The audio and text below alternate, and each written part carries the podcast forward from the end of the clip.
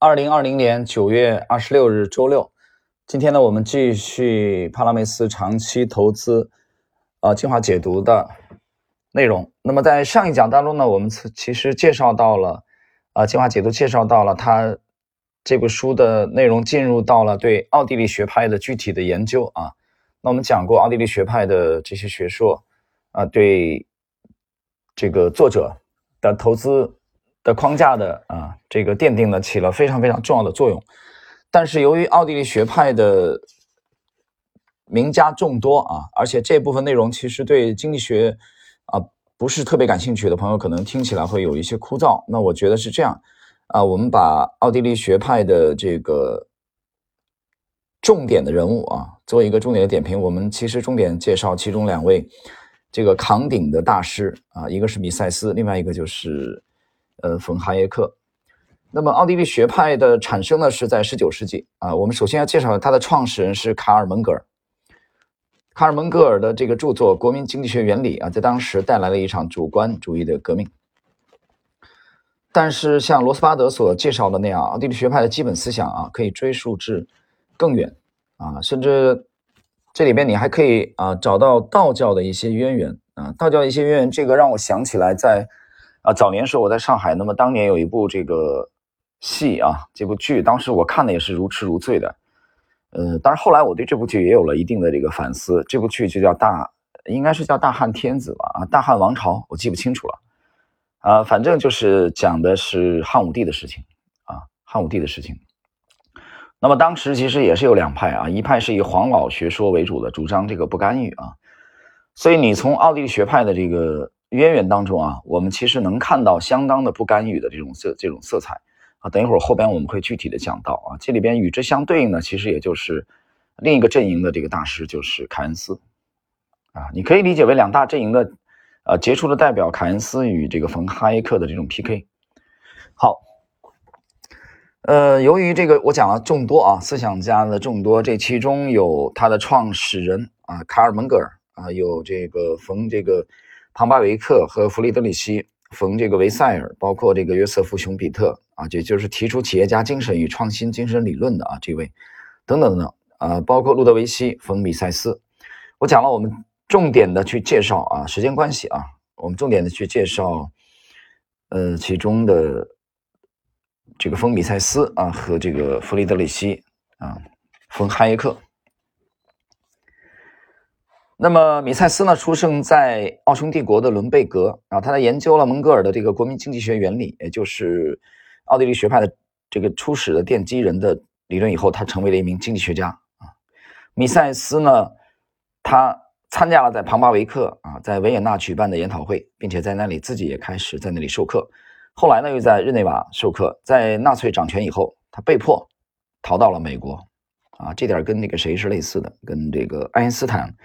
和这个乔治索罗斯啊是相类似的，纳粹掌权以后他就没法混了啊，只有这个逃离，在纽约大学上课。那么他的贡献是非常啊有目共睹的，有目共睹的。在他的货币价值理论当中，特别是通过他的回归定理，他确立了今天的货币需求取决于昨天的货币购买力的和需求，而今昨天的这个货币价值又取决于前一天的货币价值，如此类推，直到最初的一种原始货币。啊，如黄金被首次当作货币使用，在他富有洞察力的经济周期理论中，他强调了周期是如何起源于在没有足够预先储蓄的情况下，通过一个没有黄金本位制支持片面的准备金银行体系的，以及在央行默许的情况下创造信贷的。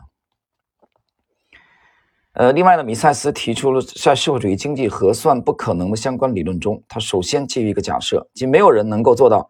在一个给定的时间点上积累动态经济中能够创造出来的所有知识和信息，这需要对不同经济主体的目的和手段进行无数次评估，这是不可能做到的。米塞斯呢还负责创建了奥地利经济研究所，该研究所由这个他的得意门生哈耶克领导，是唯一一个成功预测1929年后将发生灾难的机构。那么与此同时，新古典经济学派的领军人物之一的欧文·费薛，在一九二九年啊，令人吃惊地表达了这句话：股票价格似乎已经到达到了一个难以企及的高点。一九四九年，米塞斯写了他的代表作《人的行为》，这是奥地利学派最重要的一本书，也是一本鼓舞人心的著作。那么，如果有读者想深入的学习奥地利经济学，那么我强烈的推荐这本书。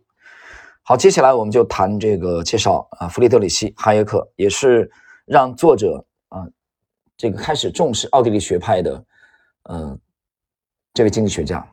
弗里德里希·哈耶克是米塞斯最杰出的学生啊！我是通过哈耶克的著作才接触到奥地利学派的。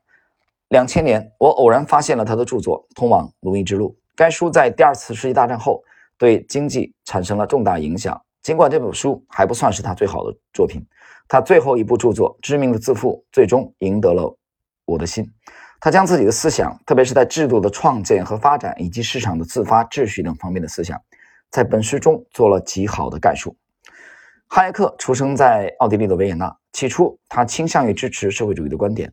在读完米塞斯的社会主义之后，啊，米塞斯的这部著作是，我看啊，我们我们继续。他抛弃了之前的观点，成为了米塞斯的信徒，并在以后出色的这个发展了米塞斯的思想。他完成了米塞斯对经济周期的解释，强调了利率操控对经济周期的重要性。人为的低利率及信贷创造是不受约束的经济繁荣的主要驱动力。这种繁荣将不可避免地以痛苦的经济衰退告终，因为要付出惨重代价来纠正以前的过度信贷行为。啊，大家注意到我这里语气慢下来了啊？为什么？因为这一段太精彩了，太经典了啊，以至于它是啊，我怎么说呢？你你是不是把它理解为亘古不变的？我不知道。啊！但这句话我觉得太精彩了，太经典了。这是很早之前的哈耶克的哈耶克的观点啊。我为什么在这里加重语气的把它啊缓慢的读出来？你自己去想一想啊。我重复一遍啊：人为的低利率及信贷创造是不受约束的经济繁荣的主要驱动力。不受约束是个关键词，主要驱动力是个关键词。接着话锋一转，这种繁荣将不可避免地以痛苦的经济衰退告终，因为要付出惨重代价来纠正以前的过度信贷行为啊。那么很简单，简言简而言之，我的理解，个人理解啊，这种繁荣啊是一种泡沫，这种泡沫建立在以过度信贷为手段的基础之上，而最终必然会以痛苦的经济衰退告终。那么海市蜃楼终将破灭。你自己去体会这段话当中的含义吧，过多的我们就没法展开了，好吧？一九二八年，哈耶克用运用自己的理论预测到了危机的到来啊，他指的是二九年的这个呃开始的这个全球的大萧条。那么美联储试图通过降低利率来抵消二十世纪二十年代生产力大幅度提高而导致的价格下降。美联储没有意识到这种价格下跌是自然形成的，根本不需要调整，这种人为干预行为。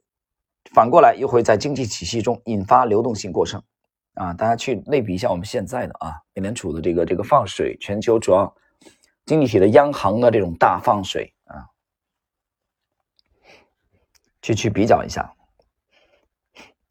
那么令人惊讶的是，当经济学家，主要是新古典主义学派和历史学家在分析二十世纪三十年代大萧条的时候，哈耶克几乎没有被提及，尽管当时他与凯恩斯以及米尔顿·弗里德曼为代表的芝加哥学派等进行了激烈的智力辩论。在他的制度演化论中，他强调了这样一个观点：即社会不是一个由人类理性构建的社会秩序，而是一个复杂的演化过程，是一个正在进行的自然演化。人类无法有意识地加以改变，社会有动态的自发的秩序，任何人都不可能通过有意识的管理来改善它。此外，如果人为干预，那么这将涉及严重的胁迫，阻止人们自由的追求自己的目标。除了严格意义上的经济领域外，哈耶克还从事权利和法律本质的重大研究。他特别提出了不受约束的自由不是自由，以及正义及法律面前人人平等的概念。此后，这些概念经常被某些利益集团来故意曲解。那么。谈到哈耶克的重大贡献啊，我觉得在星球当中，我我想已经有了几次的啊这种观点。这种观点其实早在我今年的这个夏天啊，去买到了这个帕拉梅斯的这部长期投资啊这部著作之前啊，就已经这个注意到了啊，甚至非常的欣赏。那么，也就是其实早在两年之前啊，大家可以去打开知识星球的半亩红的随笔，你能看到相关的内容。你可以搜索这个关键词，能看到相关的内容。我讲了两大阵营的两个杰出的代表啊，这个弗里德里希啊，冯哈耶克啊，与这个凯恩斯梅纳约翰梅纳德凯恩斯的这个对垒，这种较量啊，持续了那么长的时间。那么标志性的事件是。冯哈耶克随后获得了这个诺贝尔经济学的呃这个奖项，而那个时候呃这个老先生已经是呃年龄非常的夸张了，当然他非常高寿啊，应该是九十二岁高龄才谢世，而且在很多年之前他已经有先见性的预见到了，除了二八年预见到了这个大萧条之外，预见到了全球最大的。啊，那个庞大的，呃，怎么说呢？那个国家的解体啊，所以这两大阵营的对垒是以约翰梅纳德凯恩斯与这个弗里德里希冯哈耶克啊为代表的。这里边我岔开要讲一下，就在这部书的著作当中啊，我们能看到作者帕拉梅斯对这个沃伦巴菲特的顶礼膜拜，但是同时。在很少量的、为数不多的啊，几乎看不到的，他对这个巴菲特的保留意见当中，其中有一点就是，作者认为啊，他对约翰梅纳德凯恩斯啊，被巴菲特称为伟大的经济学家，这点持相当的保留。他对凯恩斯的这个总需求的啊，这个理论相关的这些理论啊，几乎是可以说不屑一顾。这个也不奇怪，因为帕拉梅斯是冯哈耶克的忠实的拥趸。啊，所以他对凯恩斯的这些东西啊，包括巴菲特把凯恩斯啊称作为伟大的经济学家啊，是是相当的保留意见啊。换言之，是他不同意的、不赞同的，即使是巴菲特的意见，他也不赞同。啊，也很有个性啊。那么，但是我觉得有一个很很简单的道理啊，来支持他的论论述，就是你可以去读一读一九九四年啊相关的内容，就是冯哈耶克这段的论述啊。约翰梅纳德·凯恩斯在他的晚年，啊，也表露出明显的表表露出对他个人理论的，啊，这种失望，就是他对他自己的理论体系都已经产生了质疑。但是很遗憾，已经晚了。为什么？那已经到了他的晚年，啊，到了他自己个人的这个晚年，所以他自己创造的这套理论，他个人在晚年都产生了质疑。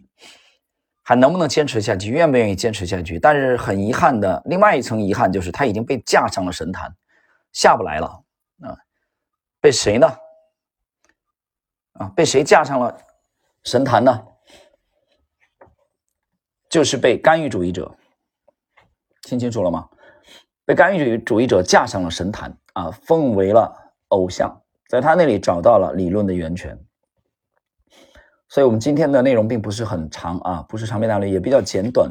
我们介绍了奥地利学派的两位巨擘啊，一个是这个米塞斯啊，一个是冯哈耶克。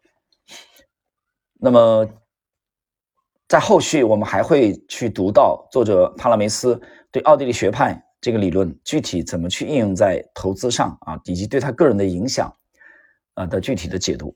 好了，我们今天的这个内容就到这里。在下一集继续。